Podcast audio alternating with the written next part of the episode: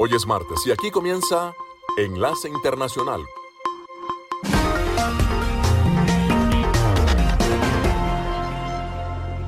En esta franja nocturna estamos hablando de noticias internacionales, algunas entrevistas y un poco de música.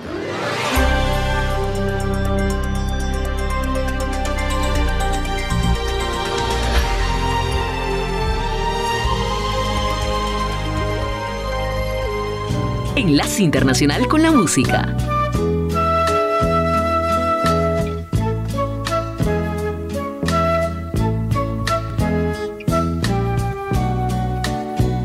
No ganas al intentar el olvidarme. Durante mucho tiempo en tu vida yo voy a vivir. Detalles tan pequeños de los dos son cosas muy grandes para olvidar. Y a toda hora van a estar presentes, ya lo verás. Si otro hombre apareciera por tu ruta y esto te trajese recuerdos míos, la culpa es tuya. El ruido enloquecedor de su auto será la causa obligada o algo así. Inmediatamente tú vas a acordarte de mí. Yo sé que otro debe estar hablando a tu oído. Palabras de amor como yo te hablé mas yo dudo. Yo dudo que él tenga tanto amor y hasta la forma de mi decir. Y en esa hora tú vas a acordarte de mí.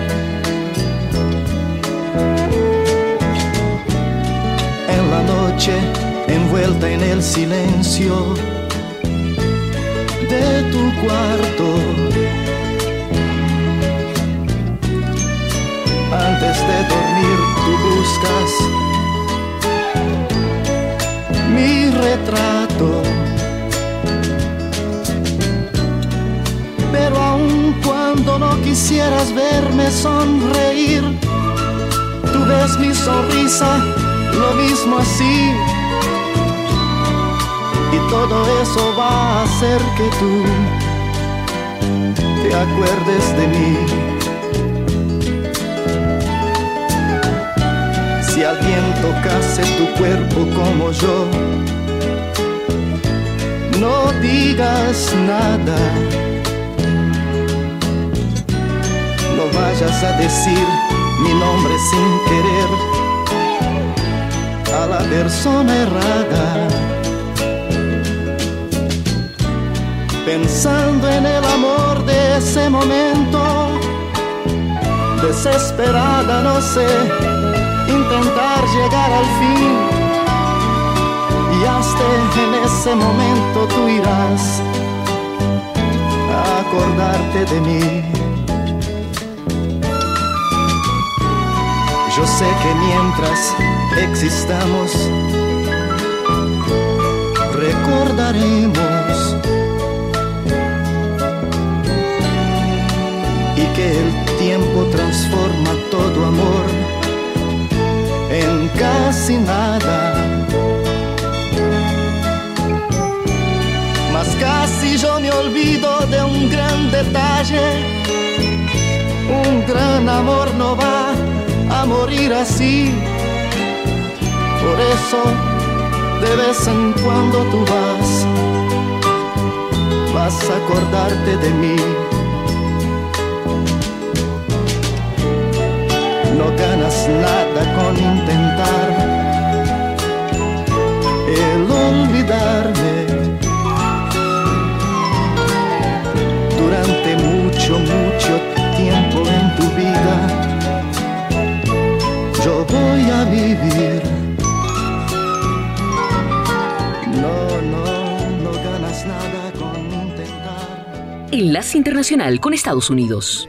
En el marco de la Asamblea General de la ONU que se celebra esta semana en la sede en la ciudad de Nueva York, el presidente Joe Biden volverá a dialogar con líderes de todo el mundo, reforzando una faceta esencial de su política exterior, traer de vuelta a Estados Unidos y obtener su posicionamiento clave en la esfera internacional. Ya en su discurso inaugural en enero de 2021, el mandatario Biden dejó en claro su voluntad de involucrarse cada vez más con el mundo utilizando la diplomacia como principal herramienta en sus relaciones internacionales. Jake Sullivan, el asesor de seguridad nacional de la Casa Blanca, anticipó la participación de Estados Unidos en esta cita mundial. En este momento vemos una señal de demanda más fuerte para un mayor compromiso estadounidense, para una mayor inversión estadounidense, para una mayor presencia estadounidense en todos los continentes y en todos los rincones del mundo. Además, Sullivan adelantó que el dignatario estadounidense profundizará alianzas para seguir apoyando a Ucrania ante la invasión del Kremlin. Lo hará el martes cuando pronuncie su discurso ante la Asamblea General y posteriormente durante la reunión del Consejo de Seguridad de la ONU, en la que participará por primera vez de forma presencial su homólogo ucraniano, el presidente Volodymyr Zelensky. Posteriormente, el presidente Biden recibirá el jueves al mandatario ucraniano en la Casa Blanca y el asesor de seguridad nacional de la Casa Blanca ofreció detalles sobre este encuentro. Y ciertamente esto llegará en un momento crítico en el que Rusia busca desesperadamente ayuda de países como Corea del Norte para su brutal guerra en Ucrania. La 78 edición de la Asamblea General de la ONU refleja la creciente división geopolítica actual, con la ausencia de líderes como el presidente Vladimir Putin o su homólogo chino Xi Jinping. En tanto, y además de la tensión en Ucrania, el presidente Biden balanceará su agenda con otros asuntos como la crisis climática que está provocando desastres naturales cada vez mayores y más continuos, o el desplazamiento sin precedentes de migrantes en todo el mundo, incluyendo el flujo constante desde América Latina y el Caribe hacia Estados Unidos y Canadá. La discusión migratoria podría salir a relucir el miércoles cuando está prevista una reunión bilateral entre Biden y su par brasileño, Lula da Silva. Este es uno de los múltiples encuentros que el mandatario estadounidense tendrá y es que también se dará cita con el secretario General de las Naciones Unidas, Antonio Guterres. Ambos cubrirán tanto puntos críticos inmediatos como tendencias a largo plazo. En tanto, el presidente Biden también se reunirá con los presidentes de cinco naciones de Asia Central, Kazajstán, la República Kirgusa, Tayikistán, Turkmenistán y Uzbekistán. Esta será la primera cumbre presidencial de la plataforma diplomática C5 más 1, que según el Departamento de Estado representa el enfoque gubernamental integral de Estados Unidos hacia Asia Central, involucrando conjuntamente a los cinco gobiernos mencionados. Escuchan Enlace Internacional con la voz de América por Melodía Estéreo y melodíaestéreo.com.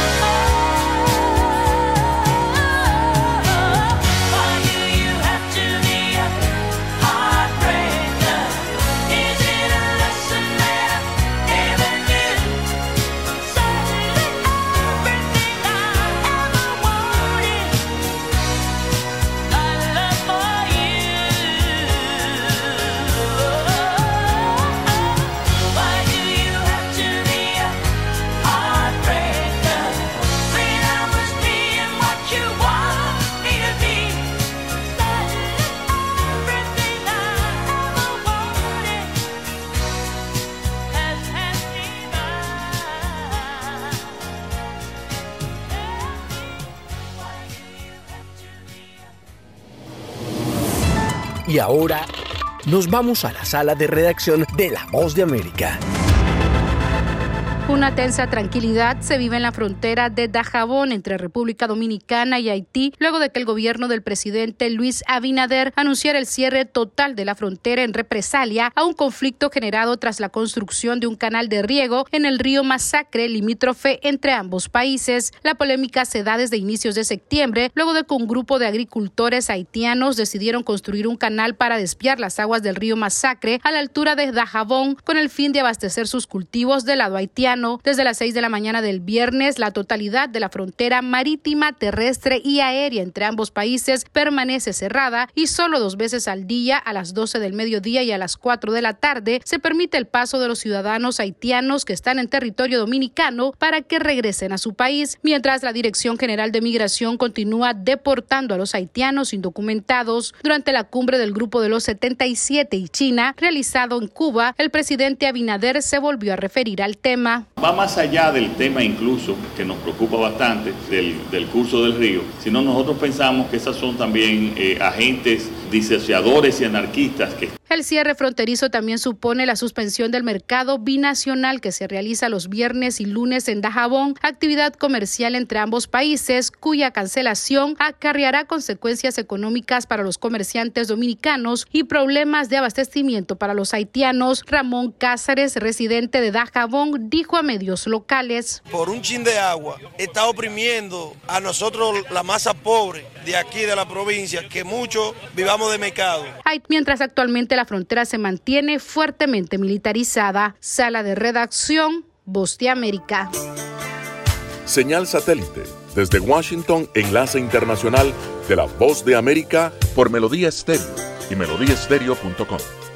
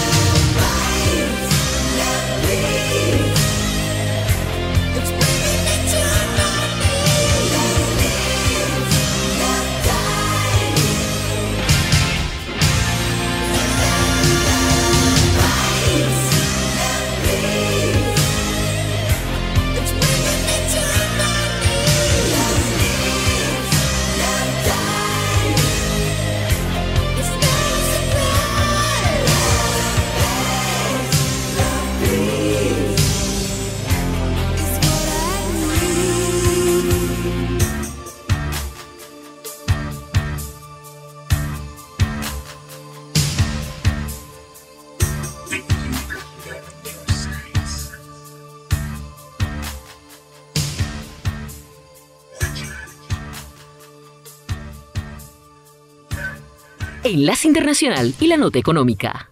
Desde que la Reserva Federal se reunió en julio pasado, la economía ha estado transitando en la dirección que sus funcionarios desean. La inflación ha estado cediendo, aunque no tanto como quisieran muchos estadounidenses. El crecimiento económico va por buen camino y el mercado laboral está enfriándose. La agencia AP informa que cuando se reúnan de nuevo esta semana, lo más probable es que los funcionarios decidan esperar a ver si la tendencia se mantiene. Por lo tanto, es casi seguro que no aumenten la tasa de interés referencial cuando concluya el encuentro del miércoles. La disminución de la inflación sugiere que el Banco Central estadounidense está llegando a la cúspide de la serie de aumentos de tasas que comenzó en marzo del año pasado. La institución ha aumentado las tasas a su ritmo más rápido en cuatro décadas, lo cual ha encarecido el crédito para negocios y particulares. Para los inversionistas y analistas, la interrogante es ¿qué viene ahora? Algunas pistas podrían darse en las proyecciones sobre tasas que el banco difunde cada trimestre y en una conferencia de prensa con el presidente de la institución, Jerome Powell. Es probable que siga sobre la mesa otro aumento de tipos este año y que la Fed pronostique menos reducciones de las tasas el próximo año de lo que preveía en junio pasado. Ello subrayará el empeño del banco de mantener las tasas elevadas hasta bien entrado el próximo año a fin de llevar la inflación a su meta del 2%. La persistencia de las presiones inflacionarias se hizo evidente en dos informes del gobierno emitidos la semana pasada, lo que añade algo de incertidumbre a las proyecciones. Claudia Sam, ex economista del banco, cree que un aterrizaje suave que ocurre cuando se logra controlar la inflación sin causar una recesión sigue siendo posible pero al mismo tiempo advierte que la inflación podría seguir siendo más alta de lo que calcula el banco o, agrega, el efecto acumulado de los 11 aumentos de las tasas de interés podría empujar la economía hacia una recesión. Estamos en un punto en el que la situación podría ir en varias direcciones, destacó Sam. Los funcionarios de la Reserva Federal reaccionarán según las circunstancias. Con la nota económica desde Washington, Leonardo Bonet, Voz de América. Están escuchando Enlace Internacional con la Voz de América por Melodía Estéreo y melodíaestéreo.com.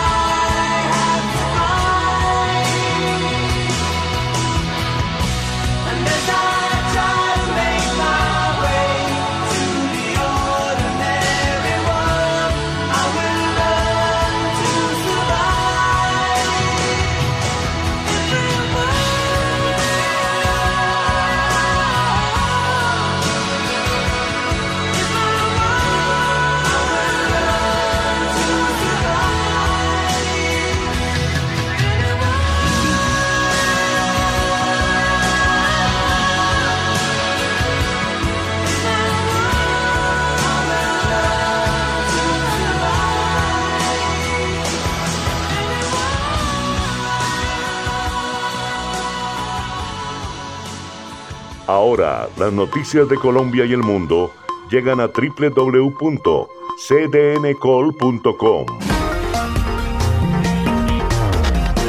Somos cadena de noticias y el portal digital de las Américas. Noticias, deportes, salud, entretenimiento, análisis, América Latina y el mundo, radio y televisión en vivo, cadena de noticias.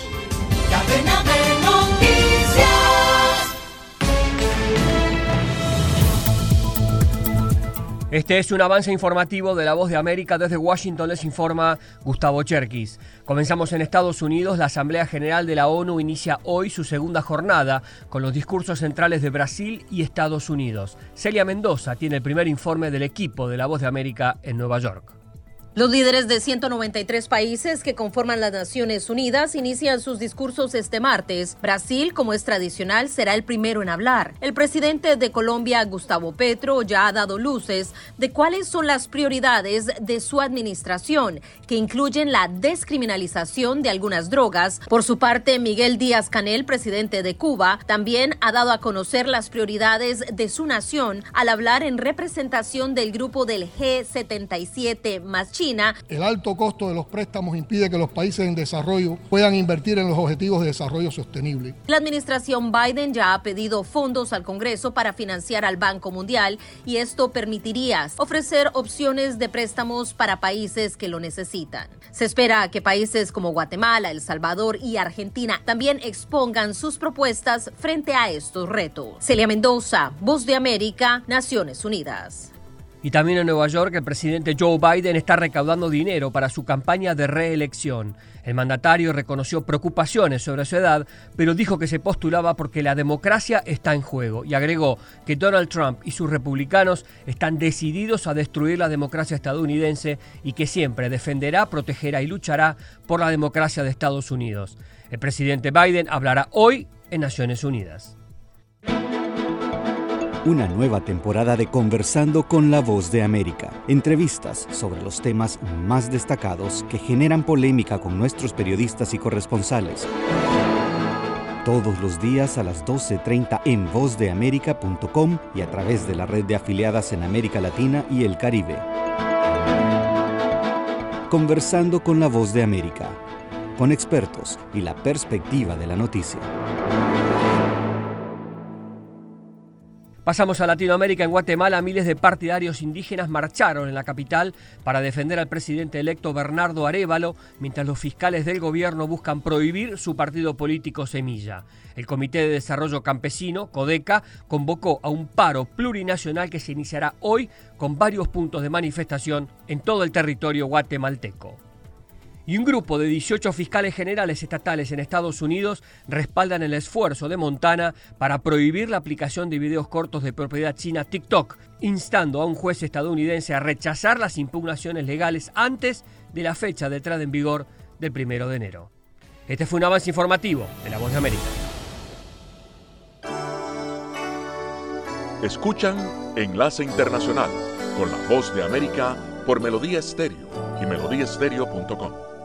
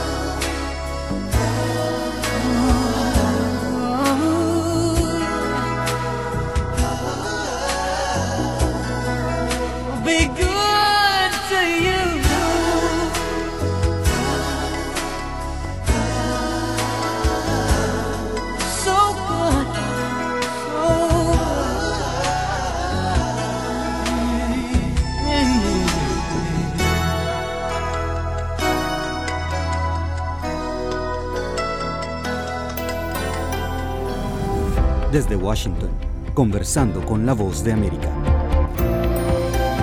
Amigos, este es nuestro podcast de hoy. Soy Judith Martín y aquí empezamos este episodio que plantea algunos de los temas en la región que motivan la preocupación de Estados Unidos. En el marco de la Asamblea General de la ONU, estos temas estarán sobre la mesa y también nosotros los amplificamos. Uno de los casos que más preocupa a la administración Biden es la situación en Guatemala, que enfrenta un difícil proceso postelectoral y aún mantiene una crisis que podría afectar la transmisión de poderes. Ese es el tema que aborda Celia Mendoza en esta entrevista en Nueva York con Brian Nichols, subsecretario para Asuntos de América Latina en el Departamento de Estado. Bienvenido, subsecretario para Asuntos del Hemisferio Occidental, Brian Nichols, a La Voz de América, una vez más en el marco de la Asamblea General de las Naciones Unidas. Muchísimas gracias, un placer de estar contigo de nuevo. Guatemala se encuentra en una situación difícil en este proceso de transición presidencial. Su oficina y el Departamento de Estado han hecho eh, llamados a que se respete la democracia en ese país. ¿Qué nos puede decir acerca de lo que está sucediendo y esta acción sin precedente de que se hayan abierto las cajas de los votantes y se hayan tomado imágenes de los votos? Escalofriante. ¿Cómo, cómo es posible que, que hagan eso? Eh, realmente es una brecha con todas las normas legales en Guatemala. Nuestro subsecretario Richard Verma está allí de visita. Hace poco el secretario general de la OEA, Luis Almagro, también. Eh, nuestra embajada está eh, allí trabajando eh, intensamente para que respeten los resultados logrados en las urnas en Guatemala.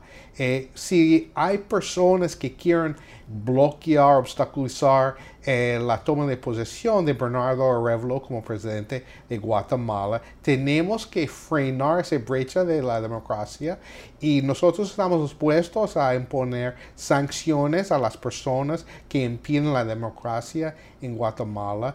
Queremos trabajar con el pueblo y el gobierno guatemalteco para apoyar el proceso legal de transferencia de poderes. ¿Esto significa posibles sanciones contra la fiscal de ese país?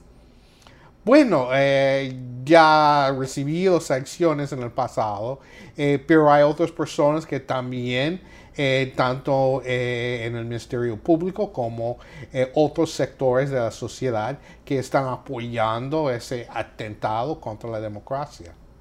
Pasando al tema de Jan Maitei, el presidente de este país eh, inició un proceso de transición, la campaña y la- el, el equipo del presidente entrante lo ha frenado. Sí.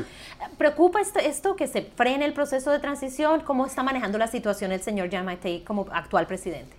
Bueno, yo creo que eh, eh, dentro del- de las competencias y del presidente Yamate, él tiene que pronunciarse a favor de la transición. Ha dicho que sí, pero también tiene que criticar eh, los atentados en contra de la democracia, como de abrir urnas y, y revisar eh, papeletas. Eso es inaceptable y él tiene que salir y decir eso y decirle al pueblo y a las eh, instituciones guatemaltecas que, que no pueden hacer eso.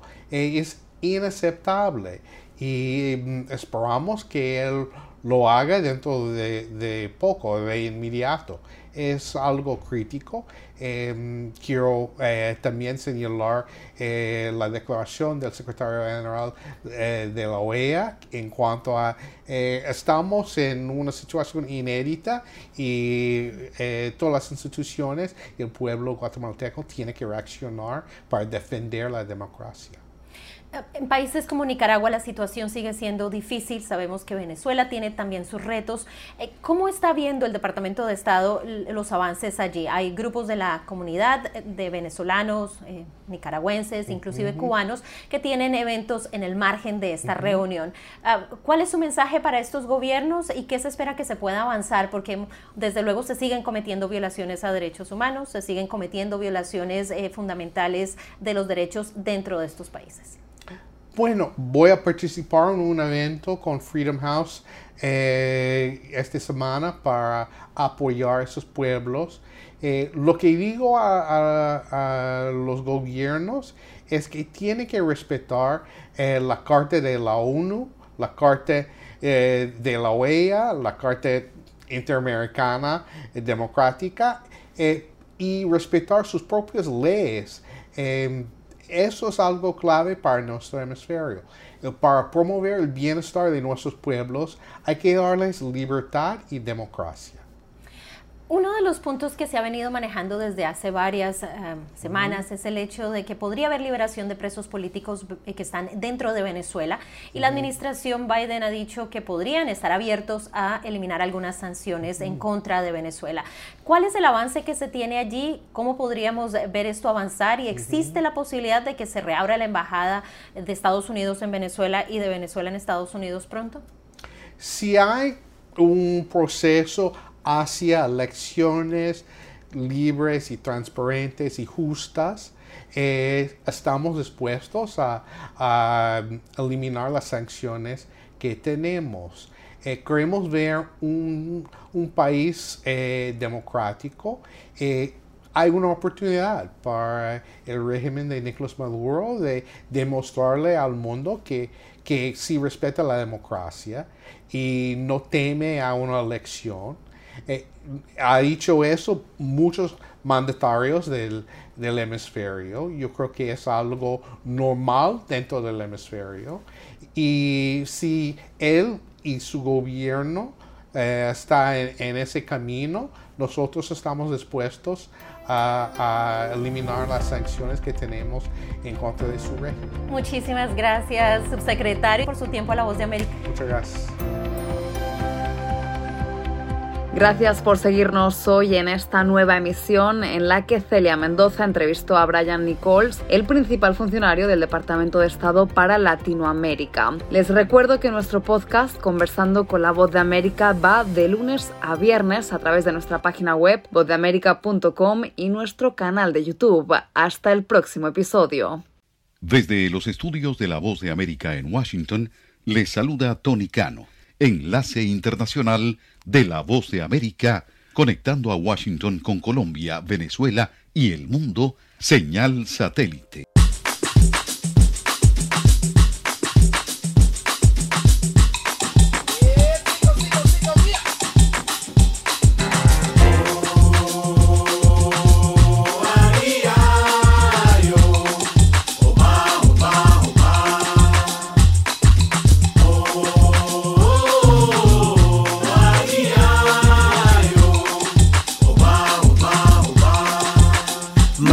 Black of bees came to make it hotter. We beat the fire starter. Bubbling up just like lava, like lava, heated like a sauna. Penetrating through your body armor. Rhythmically we massage ya. With hip hop mixed up with samba, with samba. So yes, yes, y'all. You know we never stop, we never rest, y'all. The black of bees will keep it funky fresh, y'all. And we won't stop until we get y'all, till we get y'all. Say it.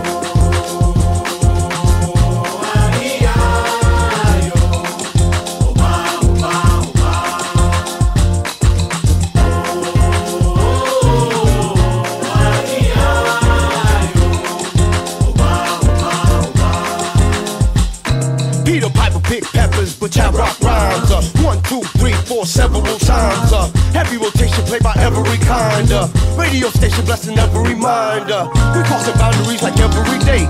Do Bobby, Bobby, Bobby, in the on the bay. We got, we got tab magnification, tab magnify like every day. So yes, yes, y'all. You know we never stop, we never rest, y'all. The black of will keep it funky fresh, y'all. And we won't stop until we get y'all, till we get y'all. Say it. Drop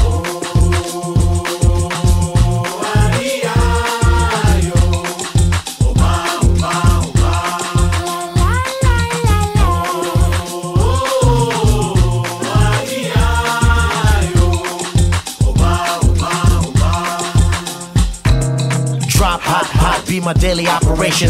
Gotta put in work in this crazy occupation. Gotta keep it moving. That's the motivation. Gotta ride the waves and keep a tight relation with my team. Keep it moving and doing it right. Up in the lab every day till daylight. That's the way things move in this monkey business. We took an old samba song and remixed it.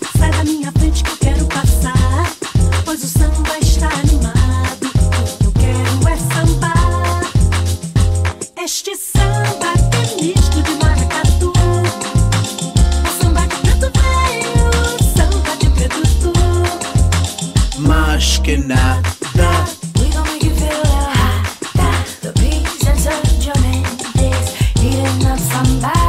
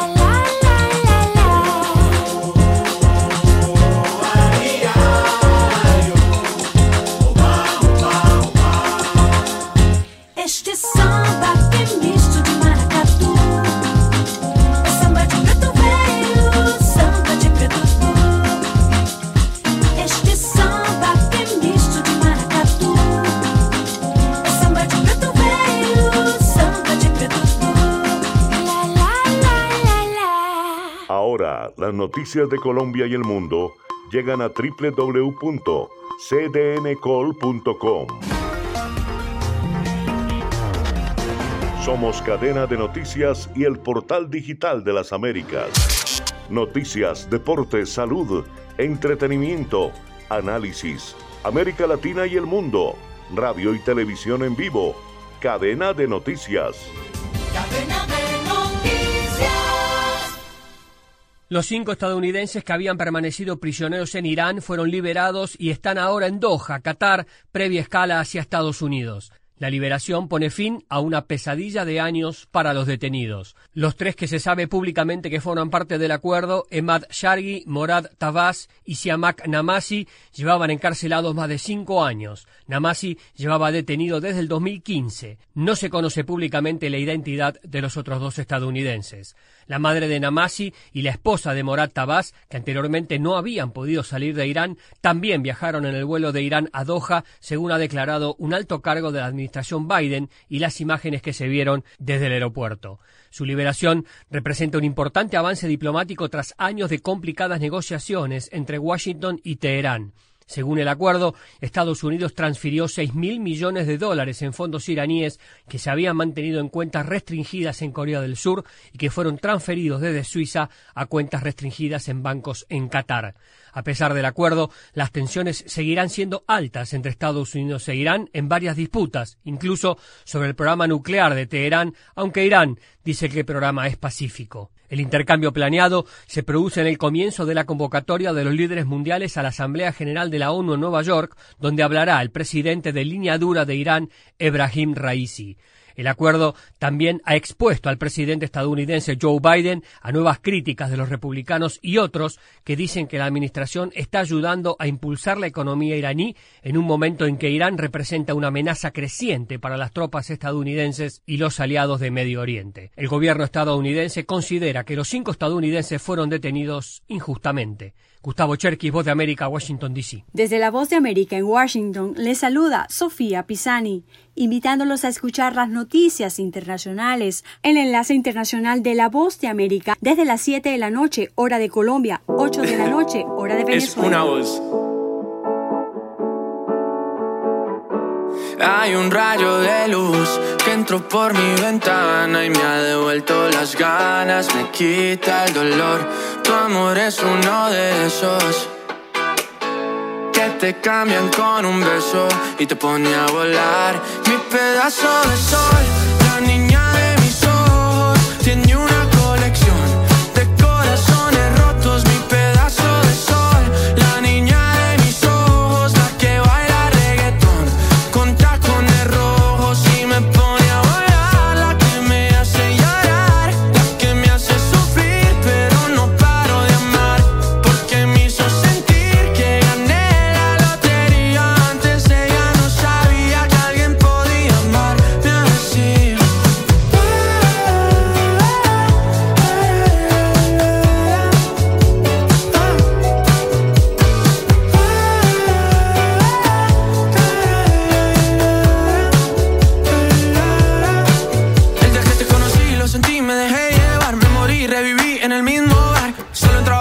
no esperaba enamorarme de ti, ni tú de mí pasó así. Y así empezó nuestra historia, no falla mi memoria. Yo te dije, baby, ¿qué haces tú por aquí? Así empezó nuestra historia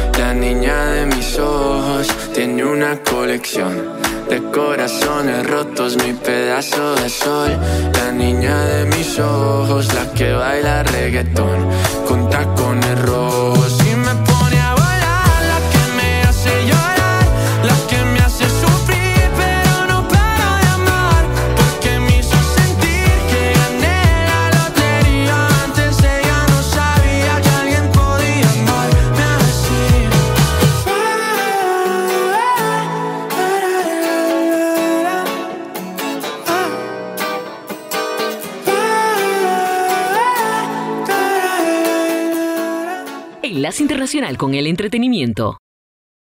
Estas son las informaciones del mundo del entretenimiento. Desde Washington le saluda Tony Cano. El colega Alejandro Escalona tiene el día libre. Jan Wenner, quien cofundó la revista Rolling Stone y también era cofundador del Salón de la Fama del Rock and Roll, fue retirado de la junta de directores del salón después de haber hecho comentarios despectivos sobre mujeres músicas y músicos afrodescendientes. Jan Wenner fue sacado de la junta de directores de la fundación del Salón de la Fama del Rock and Roll, señaló el salón, un día después de que los comentarios de Wenner fueron publicados en una entrevista con el diario The New York Times.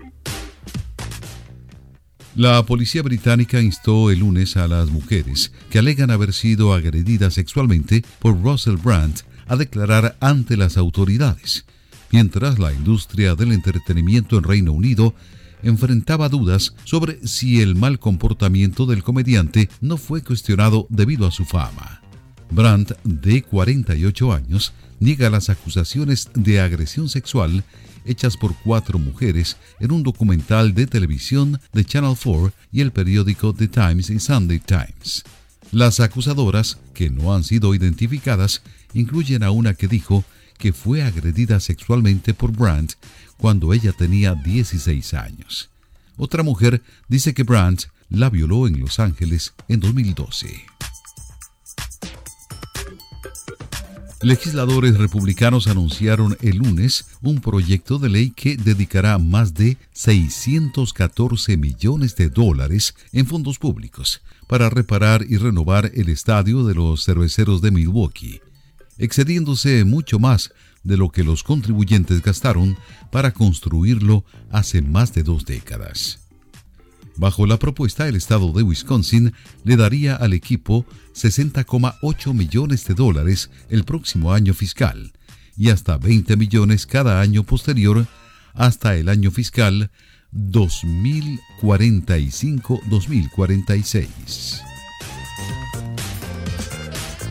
Los restos del pintor y escultor Fernando Botero, quien falleció el viernes en Monte Carlo, serán llevados a Colombia para recibir homenajes, señaló Juan Carlos Botero, uno de sus hijos. El artista falleció a los 91 años por complicaciones de una neumonía. Su deceso se produjo en Mónaco, donde residió en los últimos años.